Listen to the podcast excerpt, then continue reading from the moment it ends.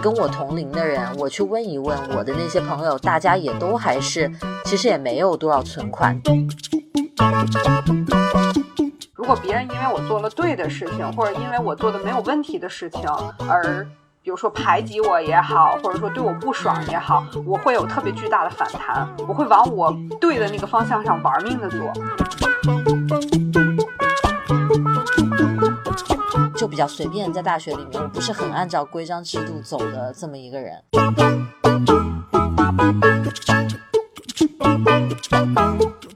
所以我觉得，如果那个时候就开始去人云亦云了，我就觉得挺可惜的。最适合做自己的时期，没有做自己。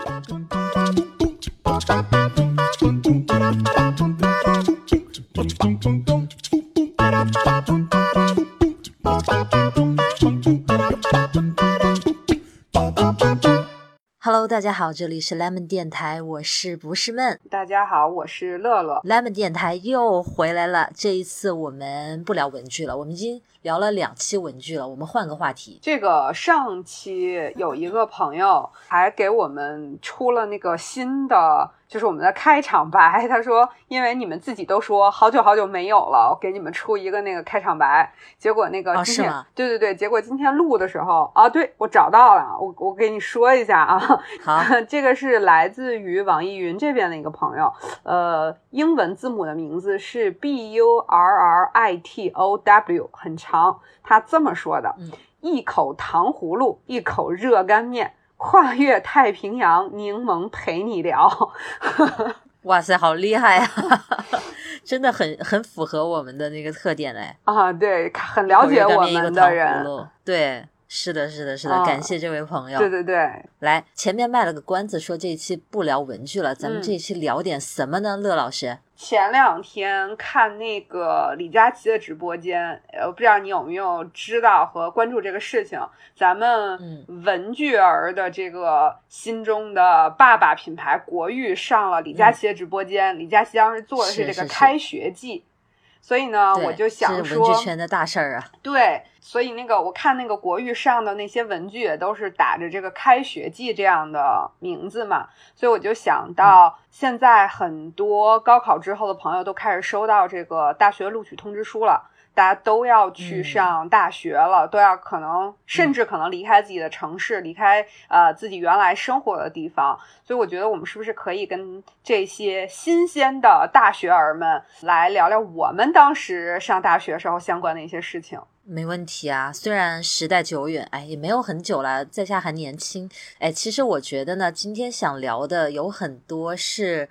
我觉得有一方面很像是自己在对当年上大学的那个自己在对话。那好吧，那呃，我们今天就来聊聊，说既也是给我们现在这些听众朋友们，就说如果你们是刚刚去读大学的人，给你们一点点小小的建议。我觉得我们也可以。算是给当年自己的一点建议。我首先，哎，我是不是可以直接进入正题了？可以啊，因为我有一个建议，迫不及待的要脱口而出。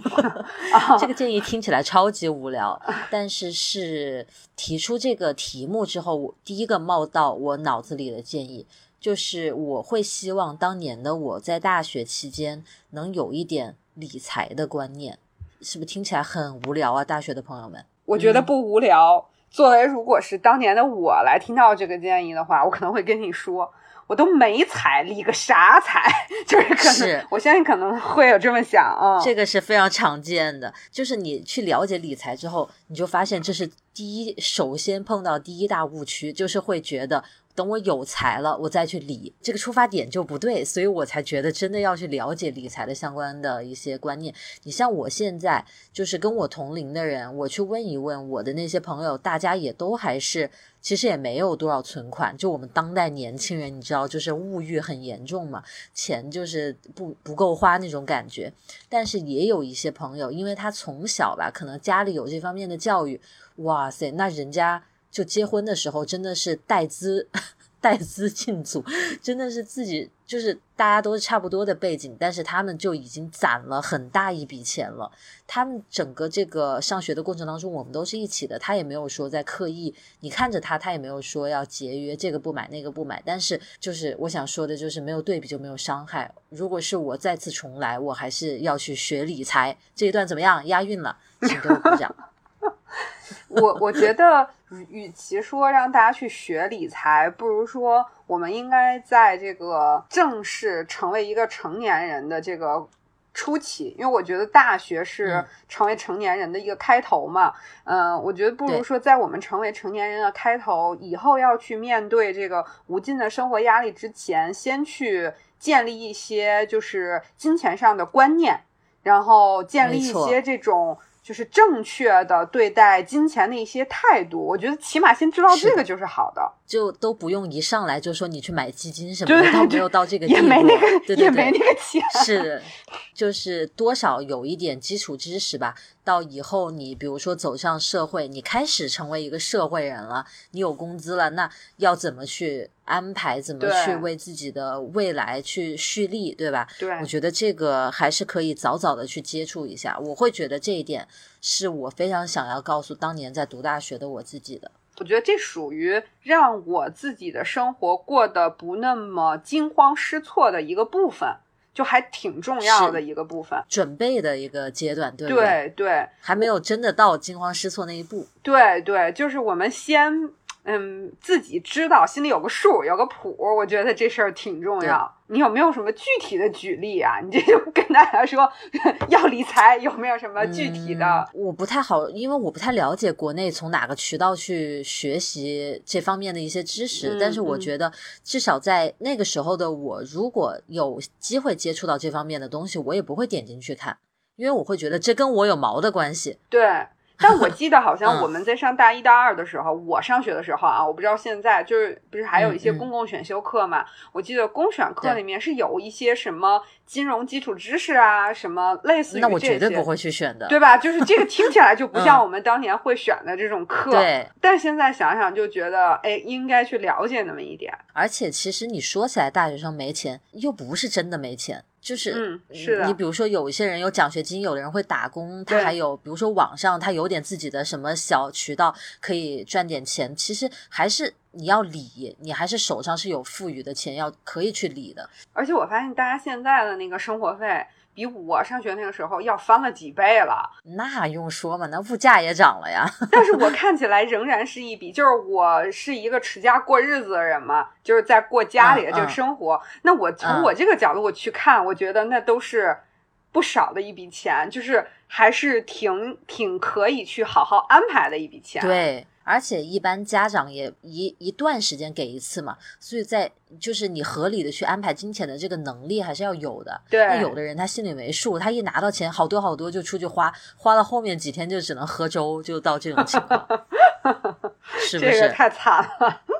哎，你是啊，你说到这个我就。想到了另外一个，如果是我想给当年自己的建议，或者说现在我觉得大家也应该这么做的一个建议，就是不要买太便宜的那种平价替代的 所谓的破烂儿。什么叫所谓的破烂？我现在回头看，我大学买的都是破烂，好吗？那那你这就是越是手头不富裕。越容易去买破烂儿，你觉得呢？就是愿意找一个平价替代，就可能原来这个东西需要大几百，但我可能就要以几十块钱去找一个跟它差不多的这种，是吧？我觉得你说的这种吧，还算可以谅解吧。你毕竟好像是需要这个平价替代啊，还是替代品？对。对对对，我我以前大学的时候会那种，就是去买一些不需要的，就例如说衣服啊这种，也不是说缺这个衣服，但是我就看到它打折，我觉得还可以啊，然后真的好便宜啊，我就去买。这个行为，但大学的时候也确实是属于经常会做的吧？这也对，同学一起对 一起犯傻，对，是的，我觉得也不是说不能干这种事儿，嗯，但是不要只干这种事儿。因为有的时候我想到这一点，就是我现在自己家里还有我妈妈家里都还有我大学时候的一些东西，然后以前买的，啊我真的有的时候我看到这个东西，我就想敲自己的脑壳，你为什么会买这么没用、对对这么这么奇怪的东西？这么傻，对 好，这个建议非常的实用，我觉得，就包括现在都是对对我很很大的一个提醒。这个现在也很容易，因为现在比以前咱们上学的时候，淘宝又更方便了包括现在你廉价的东西也更多了呀，啊。对，到处都能找到平替什么的。我记得前几年呀，我们学校那个校庆的时候，我跟几个同学一起回学校嘛，然后就看到有那个送快递的小哥，就在一个我以前我们宿舍前面有个小广场那种，哇，嗯排成了队，然后就是那 种是的，是的，每个小哥面前一座山。以前我们上学的时候全都没有啊，就是如果想买这些东西，还要坐几站公交车去一些这啊个什么批发市场一什么的类的，对对对。啊、因为我家就住在大学里面嘛，我每次回国我去拿快递什么的，都是跟大学生们在一起排在一起啊，就看到每个人，就他们学生每个人都拿好多个包裹在手上。是的。但是我嗯觉得，就是说，如果这些东东西真的是很有必要，生活和生活所需的，然后又经过了很多对比，因为我相信大家现在的大学生朋友和年轻朋友都特别有那个就是做功课的能力，我觉得这些东西是没有问题，但真的就别买那个特别不需要又实在廉价的东西。其实你说到这里啊，我突然想到一个点，就是是不是大学的时候，嗯，我不知道去怎么做，但是我觉得应该建立一个更好的审美观。因为你说我大学的时候去买那些，对对对吧？对我去买那些便宜的小垃圾，你也其实喜欢一它的方面也表现，对，一方面表现了我看上了这些东西，对就是我可能分不出，对吧？什么是好的质量，什么不是？嗯，我觉得是不是大学的时候应该更有这方面的一个意识？虽然我也不知道这个观念 怎么去有意识的培养，但是我觉得，不过现在的同学应该还是有渠道的啦，看那些一些关于什么，就比如说穿搭什么的，对，但是我觉得你说到这个，就是说，如果大家去看穿搭、建立审美，我又特别担心会有另外一个误区。这个我就觉得好像不是给我自己的建议了，我反而是因为就是自己做 UP 主，然后也看那个视频这一段时间，然后有时候看到一些弹幕啊，我就在想给到的一个建议就是。嗯，我不知道怎么表述合适，是不要去过度的沉迷于物质啊，还是说不要太早的就把自己的生活过得特精致，就是这这个方向上的一个意思吧？我不知道你能不能嗯 get 到我的意思。我能，我能 get 到。嗯其实我今天还在脑子里面飘过一句话，就是今天我也是在刷 B 站的时候看到一些，比如说很精致的 vlog 呀什么的嗯那种嗯标题，嗯呃，那个封面图，就不是拍的都特别你懂的那种风格嘛。然后一看就让人觉得哇，好治愈，生活质量好高。然后我脑子里就飘过一句话说：如果我现在是个大学生，我怎么可能不沉迷？就是我有一种这样的想法，但是因为嗯我现在不是大学生，我也自己赚过嗯钱，我也嗯可能跟那些博主是差不多的年纪，再加上我也拍视频，所以我会我觉得稍微客观一点。但是我会觉得，如果我现在真的十九岁、二十岁，嗯看到网上一片大家的 vlog 都生活质量那么精致、那么讲究，我也会觉得这才是生活应该过成的样子。我会有这种想法，嗯，我觉得很难去辨别。反正我觉得就是还是要多想想，我觉得多想想这事儿还挺重要。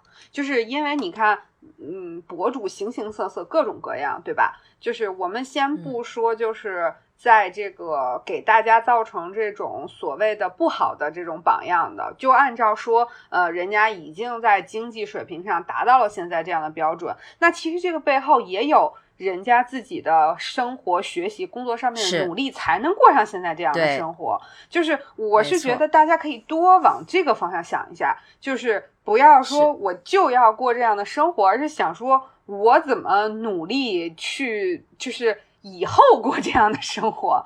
我觉得我是不是是要求有点高？我我也看到很多这一类比较精致的 vlog 里面，会有很多人说这是我赚钱的目标，嗯这是我未来想过的生活的一个呃这个模板，大概嗯这样一个意思。那我会觉得，如果它真的让你有了动力，嗯，那肯定是非常是棒的一件事，情。对，但是如果你因为跟他生活之间的差距而感到沮丧，那我就觉得就不太好。就我目前看到的绝大多数的 vlog，我个人不太百分之百的相信那个是真的百分之百真实的生活的样子。嗯所以我会觉得，如果你因为做出了一部视频而感到伤心，觉得自己不如人的话，我会觉得有点遗憾。其实我也觉得有时候你去看人家这个表面的这种，比如说他用了一个非常贵的厨具，比如说他用了一个很贵的香薰，他可能做了一些什么场景。我真的觉得，首先如果说是经济条件可以达成这个基础，你想去购买这些东西，我觉得没有什么问题。但是如果说大家都是这个很普通的学生，手里也没有什么太多的这种可以去往这方面花钱的时候，就是我觉得你与其去羡慕他这个生活，那你不如去看看人家怎么就能想出这么好的一个菜谱，人家怎么就能把这个饭做成这个样子。你买菜做饭这个事儿，总总归还是一个很日常的事情吧。就是我是是觉得大家不要光看 vlog 里面那些形形色色表面的物质，我自己有时候会想，我是觉得说，呃，能把生活过好的人是很值得佩服的人，他就有一颗热爱生活的心。我觉得我不不如我们去想想怎么能更好的热爱生活，更好的去过好生活。我倒觉得是这种是，vlog 的意义。嗯，我觉得你这个点应该就是说，不要在物质上过度的追求和沉迷吧。对，因为年纪轻轻，确实非常渴望这些东西。我是我们谁不是呢？就现在也是啊。对呀、对呀、嗯，但因为咱们前面刚才说了，就是大家就是理财的观念可能又不会太强，然后呢，对就是手上的钱又不会太多，所以就是这些东西，哎，好像我们这几个建议都是跟着来的，是吧？都是互相之间有点关系的。是的。你刚才前面不是讲到不要跟风嘛？嗯我觉得这个也是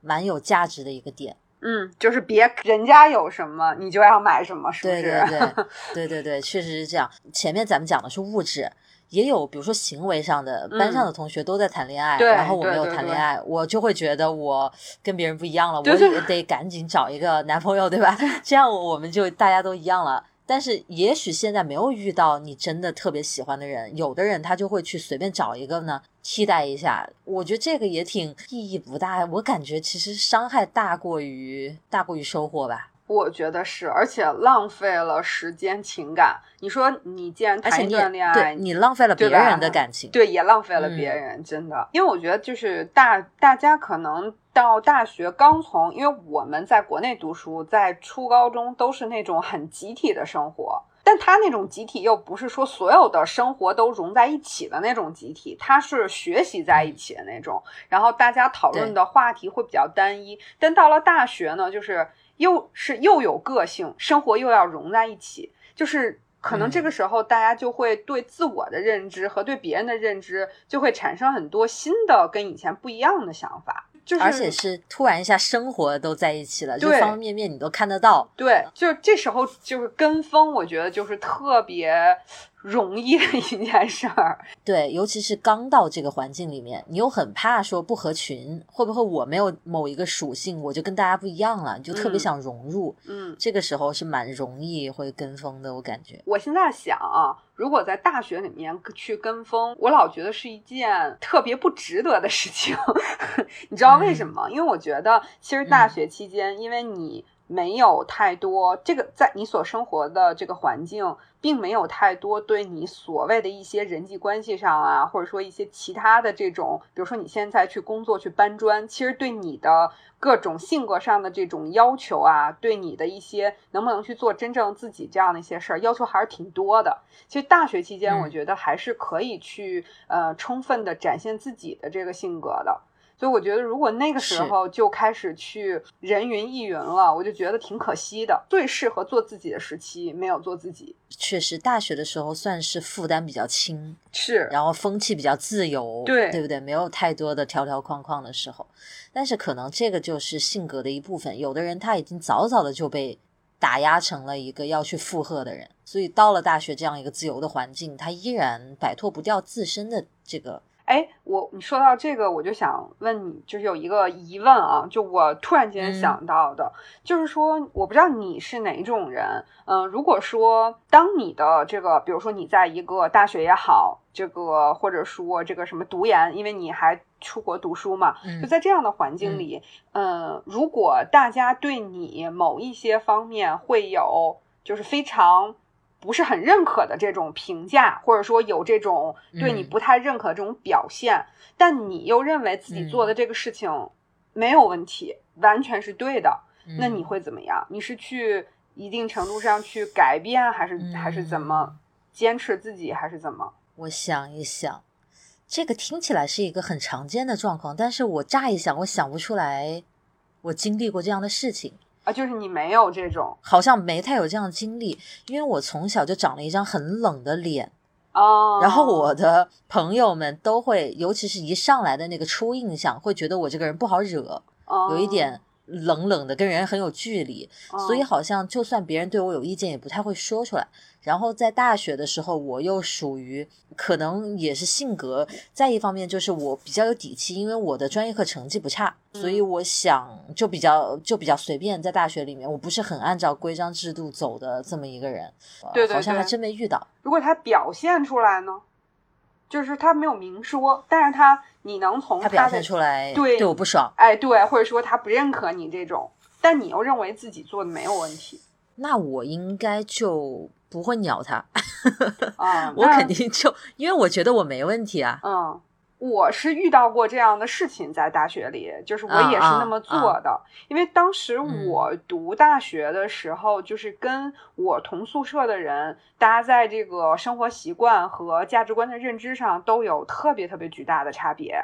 就是我们宿舍的当时的情况也是比较复杂，就是呃，有这种单亲的。然后呢，有来自于特别贫困的家庭的，然后呢，有就是因为我们学校当时在北京来说是北京生源非常非常多，但是特别神奇的是我们那个宿舍北京生特别少，嗯，然后我就跟大家有着非常巨大的差异。反正就是如果说到现在，我跟我宿舍的人可能都只是在朋友圈里互相点赞的这种关系吧。然后就没有更深厚的这种接触了，而我特别好的那些大学里面的同学，都是分散在我们学院的其他的班级和年级。啊，嗯，然后我那个时候就经常不在宿舍，就天天就是呃跟我认为有共同话题的这些人在一起。然后呢，当时后来我就有听到别的宿舍的人，就同样是我们班的啊，就说说。呃，就跟我说说，他们你们宿舍的人就认为你应该跟他们在一起，而你老跟别的班的人在一起。他们就不爽你。你说到这个事儿，你让我想到我大学的时候，我们寝室里面有一个女孩，她一开始也是跟我们寝室的人总在一起，比如说吃饭呐、干嘛的。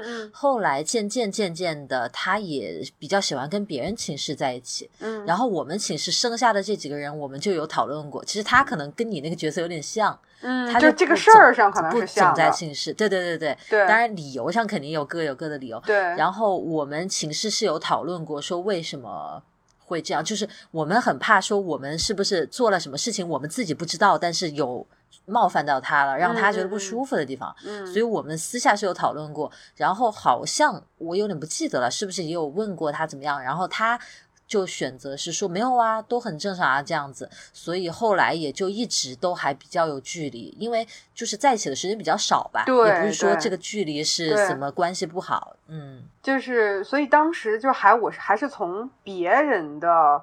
口中知道，就是或者说感受到，没有直接跟你说，对对对，说他们不爽我去跟别人在一起，就是特别简单的例子，比如说那时候上我特别喜欢的专业课，然后在我们隔壁的那个，我当时是法律系，然后我们法律系当时是有两个班，然后在隔壁班有一个同学，然后现在我们也没有联系，因为他后来出国读书，然后就远了嘛。当时就是他也很喜欢那个专业课，然后呢，我们两个人就还呃挺喜欢对方。方的，觉得挺聊得来。然后我们两个人就嗯每次都会在那个我们喜欢的专业课上相约一起去选一个很靠前的位置坐。啊，而且呢，嗯他也是好学生形象，已经在我脑海里面树立起就来了。就不是啊，就是觉得 那个时候其实那个我那个年纪的那个大学女生，其实对那个老师的讲课的水平和这个老师的个人魅力都是有特别的那个痴迷的那种。嗯我太懂了嗯对对对，然后我刚才就准备说，我说我大学的时候都不是对哪个课其实无所谓，我就是看我喜欢哪个老师。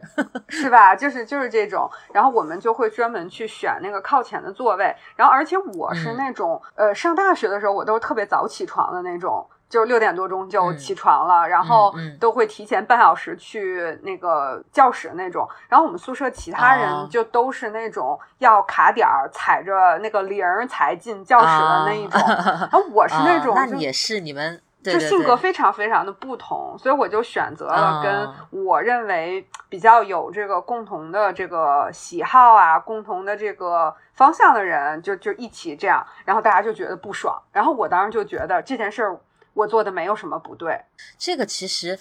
嗯，确实你做的没有什么不对，但是这个情况又真的是很常见。是的，是的，我现在回忆大学的时候，特别，比如说特别爱学习、特别刻苦学习的同学，是有的人会不爽这种，就感觉说他就会觉得啊，怎么那个人老学习什么的，对对对，然后说出来挺搞笑的，是吧说？到这个，我就特别想就再吐槽一句，你知道我还是占了那种，你知道又呃，在老师那儿，专业课老师也都很喜比较喜欢我，因为我经嗯常、我们法律系那时候就我会特别爱去读那个南方周末，因为南方周末是有啊很多跟法律系相关的一些文章，然后愿意去跟老师做一些讨论，然后呢。在那个活动上，我就特别爱参加学校的活动，你知道吧？后来还是那个学院里面学生干部的骨干的那种，就感觉我嗯这种人就是天生会被那个大家不喜欢的那一种，他就觉得你太出风头了，是吧？这也不 太是可能不一定是出风头，对对对，就是那个后面那个字，大家就会觉得你太啊积极了。赫敏你是但是你知道，我跟其他的那些班级，包括有不跟我不同一年级就差一级的那种，就是很关系很好的同学，这些人里面有很多是那种超级佛，甚至是天天翘课的那一种。然后就我跟他们也很、也很好。这个还是我觉得人与人的相处就是这样，也挺多时候就是看个来不来电。嗯，他倒也，是真的说不出来是什么原因，可能就是有的人就相处得来。我们是从哪儿聊到这儿来的？跟风嘛，我都已经找不到来时的跟路。风，跟风。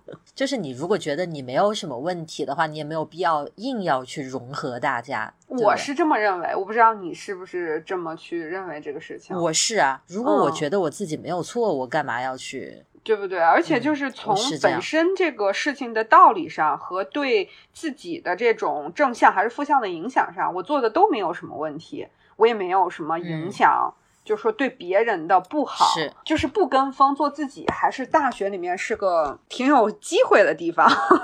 确实，你到了工作场上，你有领导啊，有很多事情要妥协，就没有办法。对，我所以我觉得，嗯，珍惜做自己的机会，是不是？没错，没错，有道理。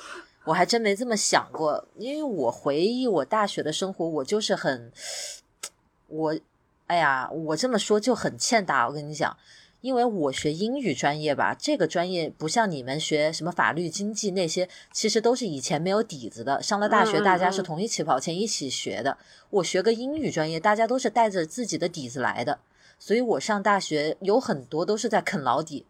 我上大学很佛，我绝对不刻苦。绝你说天天翘课，那那个人很有可能就是我，我就是这种人。我这种人也很多，也很多。对，什么参加演讲比赛啊什么的，我就去搞那些事情，然后经常不在课上。但是你要我考试什么的，我还是可以的，就是这种。我是觉得我在大学的时候还蛮做自己的。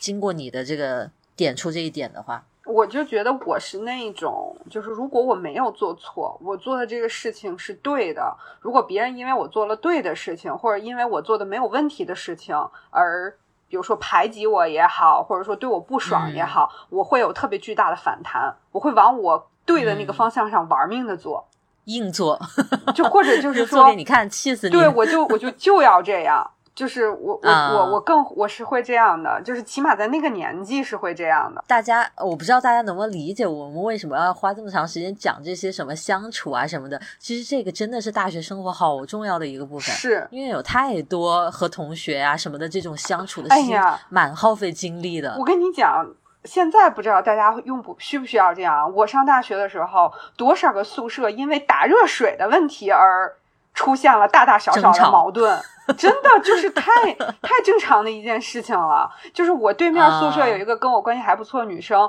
经常就是她因为是打工嘛，然后她经常都是卡着那个宿舍关门的点儿回来，那个时候就已经嗯水房都没有水了，然后她都是嗯一早就是打好。一一壶水，然后就走了。然后可能这一天他去嗯打工，然后晚上回来，经常就哭着来跟我说，或者沮丧着脸来跟我说：“你还有，你还能给我点热水吗？”啊就是早上打的水已经被他同宿舍人用光了。啊，那么可怕！我就是的妈呀！就其实可能别人也宿舍人也不想一想，他都不在。可能也不是故意的。我觉得真的有，哦因为我那个时候宿舍一个宿舍六个人，然后可能谁也哦不知道说这壶水是谁打的，反正我就用点儿呗。备着的，对对对哦就哦就真的就太容易产生各种各样的问题了。不回忆不觉得，一回忆发现好多小事儿都冒出来了。对，都是特别小的那种。打热水，因为我们我不知道你们，嗯我们当时打热水超远的，就是来回要十分钟的。我觉得现在的同学应该不需要打热水了吧，不需要对肯定是嗯，我们当时也有打热水，而且我们有很多同学就是自己在寝室里面烧水，就是是违规的嘛。哦对对对，但是他们就私自在那里烧水，其实不安全。然后我们寝室的就还是都是老老实实的打水，主要是怕那个出问题，所以我们就是都打水。然后我有听到一个别人寝室传过来的一个话，因为我们寝室的几个人的家庭条件会稍微好一点，嗯，他们就是说哇，那个寝室的那几个人家庭条件那么好，还打水啊？他们觉得我们是节约电费，你知道哦吗？哦不愿意哦在寝室里烧水。我当时听到这个，我会觉得，哎呀，大家的想法太不一样了。啊，你们那时候要交电费了，你看咱俩没差几几几年就已经很不一样了。是吧？你们不交电费我们不。交电费的，不过刚才咱们说有说到一些，就是比如说学习啊，在大学的时候学习，嗯，你你怎么看？你觉得学习对于一个大学生的重要程度，你怎么看？你是说，呃，就是谈学习这个大的概念吗？还是只是说你的什么专业课四级比如说六级考试的成绩啊什么的这些，对，嗯分数啊这些我东西。我我首先觉得，如果说你能把专能在专业课上取得一个好的成绩，就尽量去取得一个好的成绩。我觉得就这件事就是如果说你稍微去努力一下是可以达到的，我觉得还是可还是可以去努力一下的。因为你说到最后，你拿着这个简历，就是别人去看你的学校、你的系、你的这个平均分的时候，到底重要不重要，还是蛮重要的。但我个人如果说我的话，我想给我自己当年的我自己一点建议，我倒反而觉得应该再去扩展一些知识面。我是觉得我在那个大学的时期，好像就是从那种高中很紧张的气氛，到了大学之后，就好像有点放飞了，就是没有说再去这个时间里去摄取更多的一些东西。嗯，就我觉得摄取的比较少，对，就充电好像是不是大家会觉得有点压力？总而言之，就是多去了解一些以前自己不太了解的知识范畴。我觉得像现在的同学，你比如说就是逛 B 站都能学好多知识，真的现在有各个方面的博主，对吧像当年我们没有这这么多各个方面的这些 UP 主什么的，所以其实来来源途径更少。你一说到在搞电脑啊、上网什么的，多数就是在娱乐。看个电影、看个剧、看个综艺，就是搞这些事情。不瞒您我觉得现在的同学，还是蛮幸运的。不瞒您说，在我上大学的时候，到了大三、大四，宿舍里面有电脑的只有我和另外一个同学两个人，然后上网都是上的很费嗯劲的那种。咱们不是一个年代的人，好吗？对，现在同学就不一样了啊，光一个手机就可以玩到飞起啊！大家也听我刚才对于我自己的介绍，我是不是太 care 学习？但是我觉得，因为有一个前提是我的学习本来就不差，就是在我的专业课上，所以我觉得不 care 是因为有还是有一点信心。嗯，如果我这个方面完全不行的话，我肯定还是不能放过自己，还是会去努力一些的。嗯，但是因为当时有准备出国读书嘛，所以这个成绩还是很重要。包括我相信在国内你要去一些大公司应聘什么的，还是要看成绩单的吧。GPA 什么的这些东西，所以我很同意你讲的，说也不需要把自己逼得像一个高考的学生，但是你在你能力范围之内能做到的，还是尽量做好。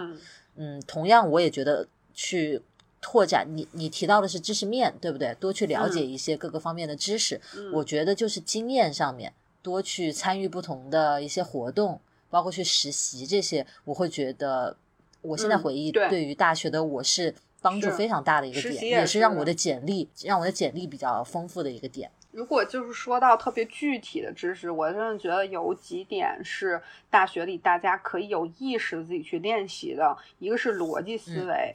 还有一个是表达，我觉得这两点，嗯，起码对于我后来去工作，我都认为这两点还挺重要的。这两个点，你说专门的去有意识的去锻炼，好像又不是很好锻炼，不如去自己找点书，或者是去做一些公选课。表达能力确实非常方方面面吧，家家内家外对。对，我觉得可能表达这个事儿，就是跟你刚才说的，比如说你去参加一些活动。你去这个呃做一些参加一些比赛，然后或者说甚至你去实习打工，就这些其实对你的表达都会很有帮助。对，所以说更多的经历和阅历也是给了自己更多锻炼的机会。对对。然后你成天跟寝室那几个人沟通来沟通去的，对吧？对，那个维度还是不一样的。我现在回忆我大学生活更多的是这些，反而是校外的这些事情，而不是。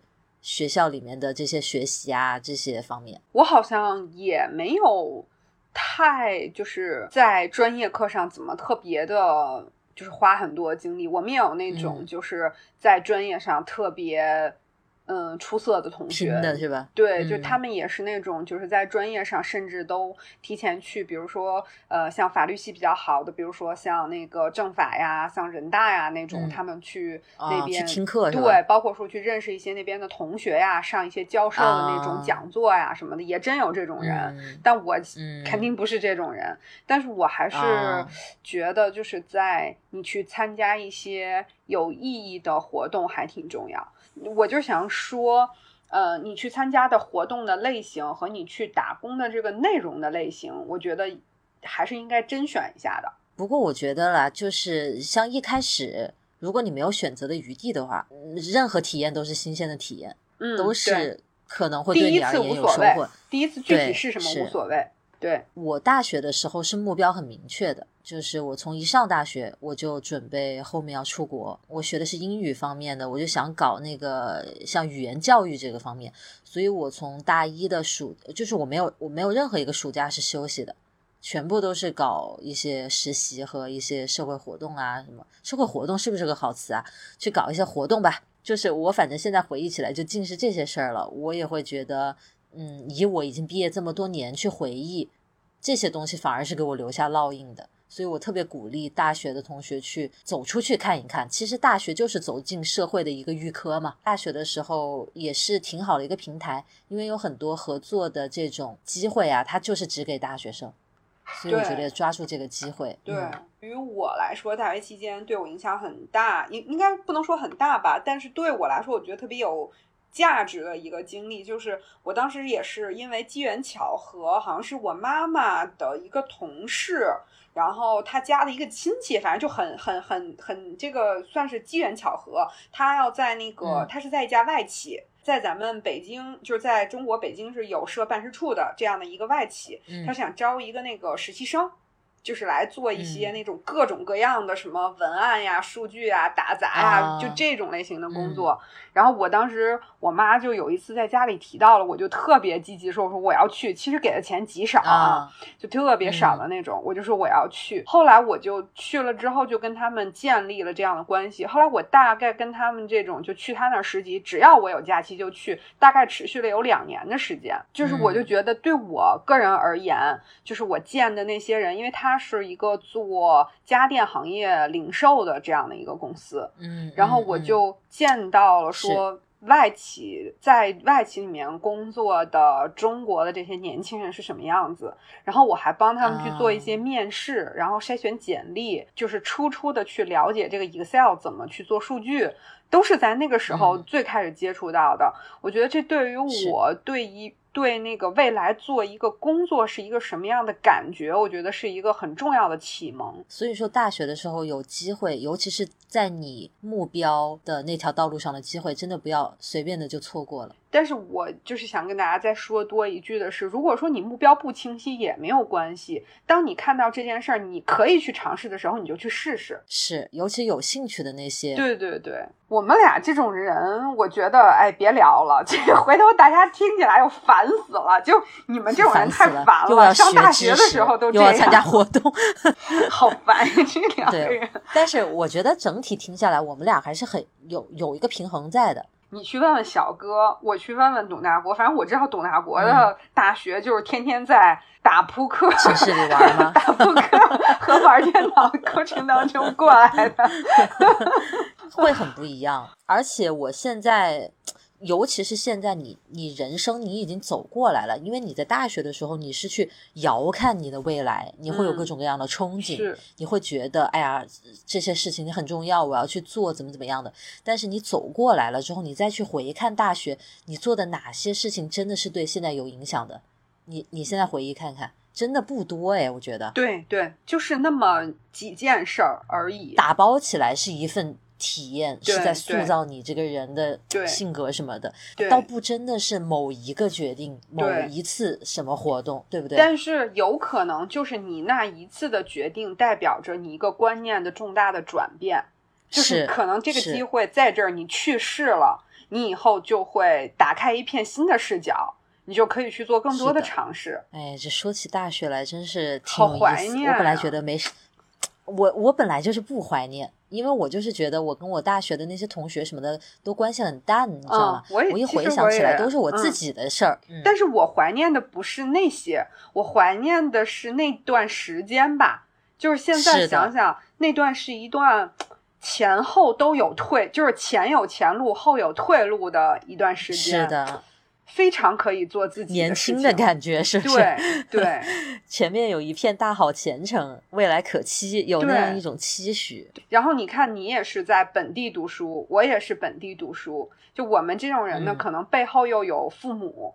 就是真的，那那那个那个时间很轻，哎，觉得哎没有好好珍惜，多珍惜，你再回头看，你都会觉得你没有好好珍惜，是，你还会觉得有更多可以去尝试去做的事情，包括其实那个时候我在那个时候还用校内网啊，当时人人网，我当时在校内网上面就看到，哎呀，我还没跟大家说过，就是。我和小哥是高中一个高中的，但是我们高中不认识。先把自己这个早恋的这个 那个嫌疑排除，排除。高中根本不认，对对对，高中根本不认识。但是因为他比较有名，所以呢，大家就有加他的那个人人网，就是可能看一看。那在剑桥上学是什么感觉，对不对？看看他更新的照片什么的。我那个时候是天天在人人网上面看别人那些去了北大清华的呀，包括那些在厉害的大学的人，每天都在干什么。我那个时候，你说这些人也不是现在的这些 vlogger，也不是 KOL 什么的，就是身边的朋友嘛，嗯，同学嘛。你看到他过那种日子，都会有柠檬的时候，哎。就觉得哎呀，你看人家去了个好的大学，人家就可以听那样的讲座，我们学校就没有；或者别人学校居然有那样的选修课，我们就没有。其实我现在回忆起来，发现 哈哈，那个时候都都已经在网上有这种心态了。我总感觉大学是成为成年人的一个开始，在那个时候也会有很多的新的体验和诱惑，就是还真的挺需要我们去分辨的。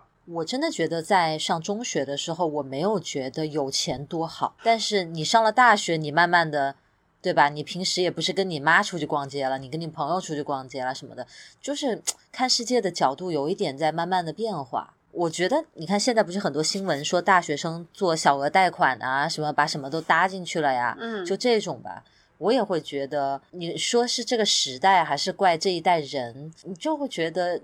去在这样的一个物质的世界，在那样一个年轻的年纪，这二者撞在一起，真的很容易 做出这样的决定。是，所以我们可能是不是就是因为这些，我们才想到了今天这个话题？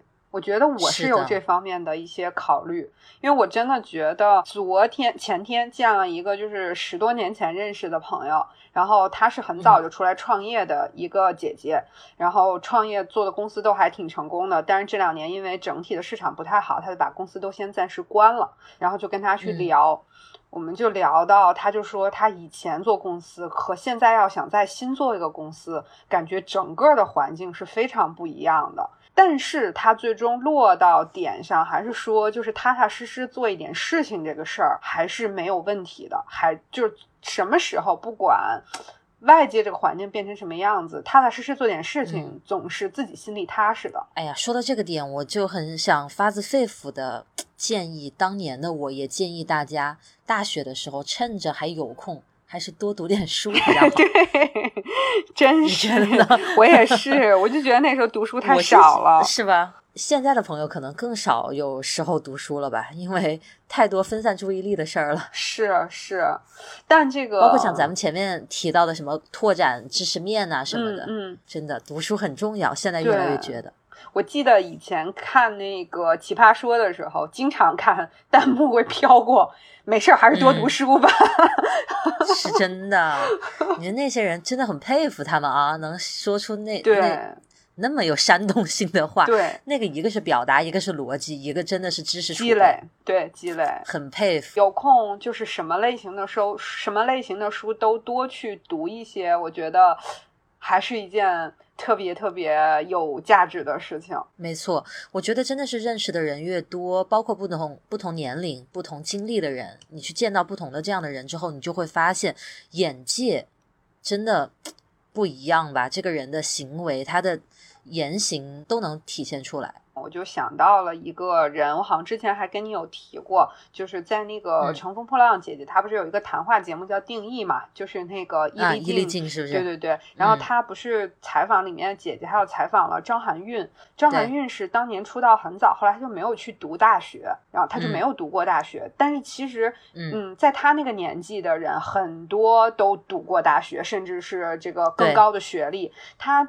其实还是很介意这件事情，但是从他的这个采访的谈吐当中和他的一些表达当中，就能够去看到，他是虽然对自己的这个事情他很介意，但是他没有回避，他去用了很他自己后来用了很多的时间去学习，包括去中戏进修，包括读很多就是很有文学性，然后很有学术性的一些书。他当时有提到一些，我 就是想到了这个，我就觉得。所以说，多读书、多去学习这件事儿，真的是一件很有魅力的事情。很多人会觉得读书是学生时代的事情，嗯，后来你上了班啊什么的，你反而时间更少了嘛，你就更不想去读书了，更有理由不管这句话对不对？对，不管这个说法对不对，那作为学生的时候，真的还是多读点书。我是真的会这样去想。很长一段时间不读书，再想要去读书是有点难，就像开启任何一个新的习惯这样子。尤其你说那么多好玩的、刺激性强的娱乐活动，打游戏啊、看剧，为什么要去读书呢？但是，哎呀，咱们两个老人是不是 站在未来向过去去看，读书还是真的很很重要哎。嗯，都不知道要从哪儿说起。是。但我就是想说的是，我觉得那些我很喜欢的那些，就是从人格魅力上我觉得很强的那些人，再去看他们，真的都是读过很多书，有很多知识储备、有积累的人。是的，其实有很多人的学历没有很高，但是你一听他说话就不一样。比如说郭德纲，不就很厉害，对不对？真的是这样。就我最近看那个乐队的夏天，就更加的发现了大张伟这个人活的还挺通透的这个地方。是，就是这个也跟他也敢说，对，也跟那那他的这种表现，就跟他在音乐上的储备也是有关系的。就他可能现在已经是的不太做音乐了，但是不妨碍他储备这件事情。就是真的发言很精彩的人，你要他抖点料、抖点包袱出来，他得有东西往外抖，是不是？是这么回事儿。聊远了，咱们对咱们这个给大学朋友的建议，主要是咱们俩可能太久没有回忆那段轻松岁月，感慨了半天。本来还想跟大 家对，本来还想替大家采访一下乐老师对于大学恋爱这方面的看法的，一看时间有一点。其实你刚才不是也说了一下吗？就是你说那个，嗯。就是跟风，就别人有了男朋友，我跟你的态度是一样的，就是真的有了嗯。喜欢的人，就享受这样一段恋爱时光就嗯挺好的。但是如果没有的话，嗯也不用硬找一个人。我想起大学的时候，这种因为可能很多人以前就情感经历都比较少吧，你像中学那些时候，然后上了大学，大家也都是新手，是不是？这方面的搞笑的事情可能还挺多的。大学时候经常下面不是在那喊表白呀、什么地上摆蜡烛。现在想一想，真的是哎呀妈呀，只有那个年纪的人做出来。你过得太现代了，我那时候都没有这些那你们那个时候都是哪种表白方式？表白方式，没有什么表白，就是。我们当时就是那个最精彩，你看我这个话一看就像个吃瓜群众，嗯就最精彩就 是晚上宿舍不是会那个锁门嘛，就是就整个女生楼就锁了，男生楼就锁了。我们的那个、我们的那个校区男生楼在女生楼的前面，然后就是两个楼是挨着的，然后中间有个像小广场一样的地方。然后嗯。一到我们好像是晚上十点还是十一点锁那个宿舍楼门，就到了十点半，嗯、那个时间，然后就看那个小广场上，哎呀，那就好精彩呀、一对一对的。啊，是的，是的，就非常的精彩，然后特别有那个时代的烙印，你知道吧？就是那个男生背着两个双肩包，然后两个人的脚边放着嗯两个暖水壶，然后在那里依依惜别。其实真的，如果两个人是一个学，因为我没有跟我同一个大学的人谈过恋爱，所以我现在去回忆，如果真的那段时光你在同一个学校，就是相当于有一个朝夕相处的这样一个对象，嗯感觉也确实是挺 有意思的一段，也是一段。时光，对对对，在那个年纪来讲，真的也是挺值得的，是也也还挺好的，就是然后蛮有意思的。对，我记得当时我有一个挺好的那个就是大学的同学，然后呢，她跟我不是同一个专业，但是我们会有一些课在一起上。然后她男朋友是正好是那个我跟我们是同一个系的，但也不是我们班的。嗯然后呢，我跟那个女生在一起上课的时候，然后就上着上着课，就就就突然间有个人在后门拿东西拿个纸砍了我一下，因为我坐离门近，一回头看是我那啊好朋友的男朋友，就是我同学嘛，啊然后说，然后给我一包吃的，说。哎，给你们吃，给你们吃，就 就特别有意思，嗯，是是是，就很哎很好玩。沾光了。